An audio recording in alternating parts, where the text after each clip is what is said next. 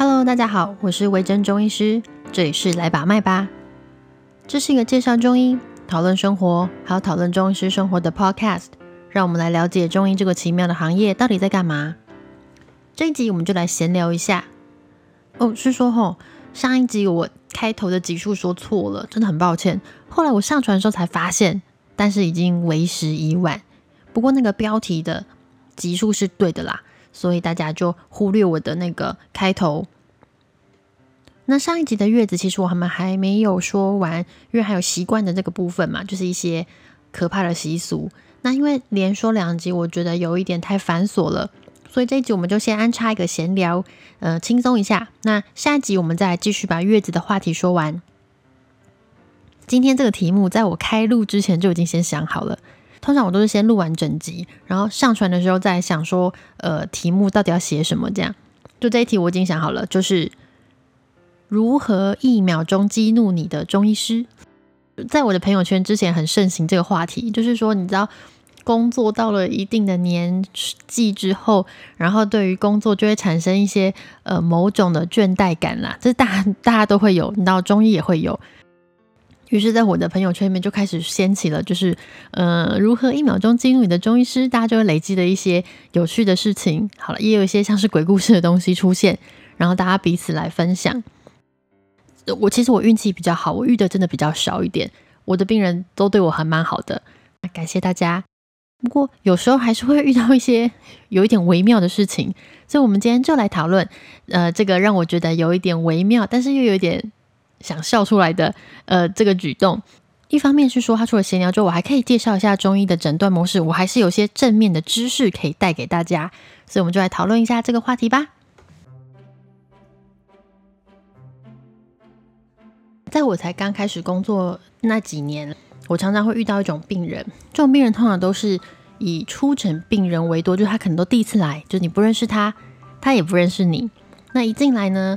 我就问他说：“哎，你今天哪里不舒服啊？要看什么问题呀？”这样，那这种人通常都一声不吭，就先把手放上来，不要问，先把脉。那像这种病人，其实他们都是之前他们一定有在哪里看过中医。大部分人对中医都是呃喜欢中医，对中医非常友善，甚至对中医有一点研究的那一种。我最近几年就是你知道年纪大了，然后。脸表情也比较丑，所以其实还蛮少遇到这样子的患者。但有一些新进中医师啊，或一些学弟妹啊，他们还还是会遇到。你有看过武侠小说吗？就我那个年代，金庸就是很红啊，现在应该也是啦。就是像金庸里面就会有很多很多的武侠门派嘛，什么昆仑派啊、华山派啊。中医其实有这样子的门派的分别，主要是因为。中医发展的历史其实非常的悠久，随着时代的演进，然后朝代的更迭，甚至因为在每个朝代，它的气候变迁或者是环境因素，会造成那个年代的医家，就是那那个年代的医师们，他们使用的治病方法，或者是他们的对于疾病的思考，会变得不太一样。例如说。像是有一些医家，他生在战乱的年代，战乱加上一些流行病肆虐，跟那些在太平盛世的医家，其实他们治疗的疾病来说，就会有些不同嘛。因此，其实每一个门派的中医，他们都会有自己的核心价值，而他们的治疗就会根据他们所相信那些核心价值继续往下发展。有点像是说，我刚刚说那个武林门派。有些武林门派，他们就是比较注重拳脚功夫；那有些就是比较注意什么内功心法啊这种，因为像是这样子的差距。所以每一种核心价值就会有它的立论，以及它接下来的治疗模式。诊断也是一样，每一种门派也许会有或多或少不同的诊断模式，这是有可能的。中医的诊断方法其实有很多种，最基本的就是四诊，也就是望闻问切。这是中医系的学生啊，或是中医师。一开始我们要学习对最基本的诊断方式。那接下来当然还有其他的诊断方式，例如说行之有年的腹诊，就是有些医师会用摸肚子的方式。在日本的汉医也常常使用这样子的方式去诊断病人。那接下来还有一些呃触诊类的，比如说以伤科医师来说，他们常常会使用一些呃看病人步行的姿势、站立的姿势，以及去触摸病人身上肌肉跟筋膜的张力这种诊断方式，这当然也是其中一种。那其中最为人所知的就是脉诊、切诊啦，也就是把脉。那我们今天就来说说望闻问切这四种东西到底呃有什么差异？那为什么它们其实都一样重要？我当然知道，看起来把脉就是比较神。你知道，当然啦，你就是一搭上去你就可以告诉你说，哦，你一定是两天没睡觉，动当然很神啊。但是为什么它跟其他的东西一样重要？甚至以四诊来说，望闻问切，切诊还放在最后一名。那我们今天就来解释一下为什么。望诊呢，就是看诊。如果你有听过一个成语叫做“望而知之，谓之神”。今天有个病人走进你的门诊，你看他一眼就知道啊，你就是哪里哪里不舒服。对，这就是神神人的境界，有点像是这样望诊。那它其实有一个门派，也就是以望诊闻名啦。你听起来就觉得很神。如果你讨厌中医，诶，如果你讨厌中医，你肯定不会点进来听。好，但是要是你对于中医没有这么了解，听到这就想说这搞什么鬼？怎么可能？就这边胡扯。那我们就要来说一个医学上面的名词，这是西医的名词哦。有一个名词叫做呃 earlobe crease。就是冠心沟，冠就是冠状动脉的冠，心是心脏的心，沟是水沟的沟，冠心沟，这是一个西医的名词。这是从一九七三年由某一个外国学家提出来的。那这位外国学家呢，他发现心肌梗塞的病人出现冠心沟，就是在耳朵上面出现这个小小的痕迹的比例高过于没有心肌梗塞的人，而且有冠心沟的人。罹患缺血性心脏病的风险会比一般人高出了百分之九。另外还发现，冠心沟如果你越深越长的患者，动脉硬化的程度就会越严重。这其实是有它的原因的啦，但是我这边就不赘述了。这就是望诊的理论。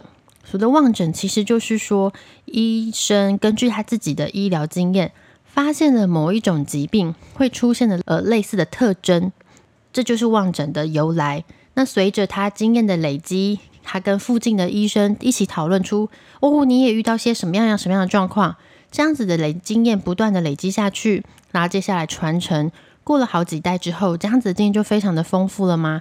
随着我们对于某一种疾病的更深的了解之后，我们也可以做一个很全面性的整理。其实望诊是一个很有科学根据的诊断模式，只是当它出现在中医的时候，你就会觉得有点怪怪的。好。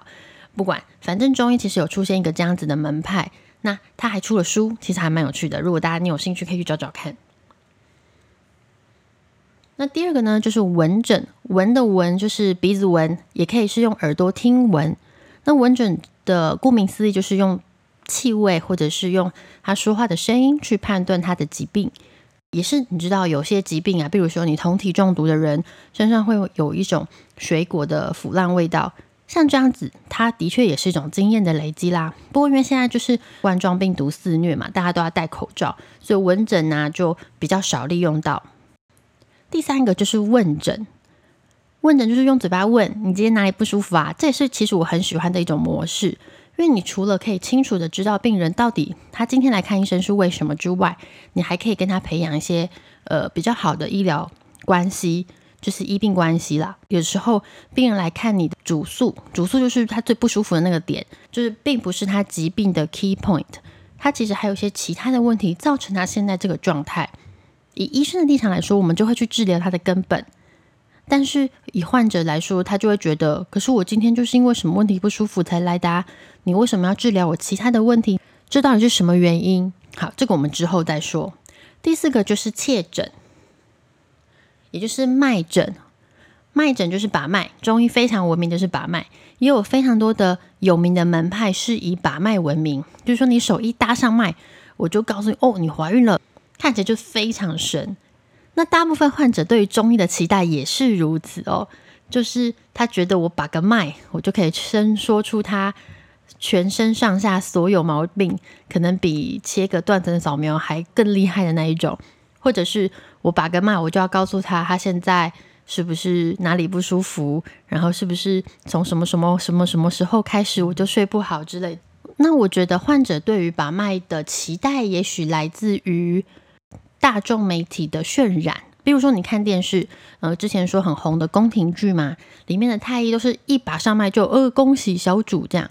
以拍摄戏剧的角度来说，望闻问切这样子重要的四诊，它是没有办法全部都融合在五十分钟里面。你看一集才五十分钟，你望闻问切到底要搞多久？当然就是把脉效率最好啊，搭上去我只要十秒就可以告诉你发生什么事情，而且又极具中医的象征意义。所以大部分前面的问诊是不会被剪到戏剧里面的啦。那我们要说一下，很久以前有一个红极一时的韩剧，就是《大长今》。《大韩经》里面是在讲那个关于呃韩国古代曾经有一个天才女医师的故事。像那部里面，因为嗯就是很明确的描述，它就是要讲呃女医师的故事了嘛，所以她的诊断啊、望闻问切。他都可以写的极具巨细靡遗，这就是非常真实。因为诊断这件事情并不能单一，我相信有很多人是真的很厉害，有些门派的确就是专攻这个。但是以现在医学的角度来说，比如说像 CT 很厉，呃，断层扫描很厉害，但是我们不会靠一张断层扫描就断定你全部的疾病。我们还是需要靠抽血，需要靠问诊，需要靠一些其他的辅助检查，靠这些所有的线索来推断你到底得到了什么疾病。中医也是如此，望闻问切都是一些方法，这些方法的归纳可以告诉你你这样的现在的状况是怎么样。只取决任何一个单一的状况去评断患者的疾病，对我来说都是有一点点偏颇的啦。好，那我们来举个例子好了。假如说你今天找人来重新粉刷你的墙，你可能觉得，哎，墙上有些斑驳，那我找人来帮我重新粉刷一下。结果油漆师傅来了之后呢，看一看你家，就跟你说，哦，你这个是格局很差，风水不好，我必须要帮你把隔间全部打掉，这样才能改善你的问题。听完之后，你是不是觉得一头雾水？我本来只是想要重新漆个墙面而已，就搞得我隔间全部都要打掉。少了问诊的这个沟通，我不知道病人在意的是什么，病人也不知道为什么我会下这个诊断。我们中间的情感并没有交流，我们的知识也没有得到交流，这样子就很容易引发出误会。我们不关心的不只有他的身体，我们还必须要理解患者的焦虑。他的焦虑，唯有用嘴巴说出来，他清楚的告诉你了，他才能够缓解，而且你也才可以知道他在意的到底是什么。毕竟我只是中医，我不会读心术嘛。所以我觉得问诊、望闻问切这四个对我来说都其实都是非常重要的事情啊。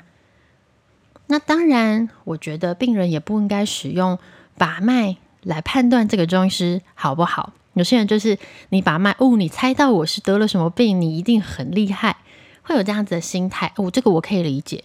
那当然，诊断方式很好很棒，的确有表示这个医师很厉害。那重点只有诊断吗？接下来的治疗是不是也相对来说是非常重要的呢？治疗之后的卫教是不是也很重要呢？所以我认为，其实呃，中医的养成是非常全面的啦。除了诊断，接下来治疗，接下来跟病人的沟通，生活方式的喂教，这全全来说都非常的重要。你不能光看一个诊断就对你的中医下分数，这样子下分数对对他来说其实也是不太公平的。你也有可能会错过一个很棒的中医师。所以喽，就是有些人会喜欢用把脉来定生死，有些人会用望诊，有些人会摸你的肚子，有些人会用，像我还会用听诊器什么的。其实这就是一种诊断呐。我们的最终目的都是要去解决患者的问题，能够解决患者问题的，其实就是好医师啦。好啦，听完这一集，一定会有人说，这就是不把脉的医师才会说话。好了，随便啦。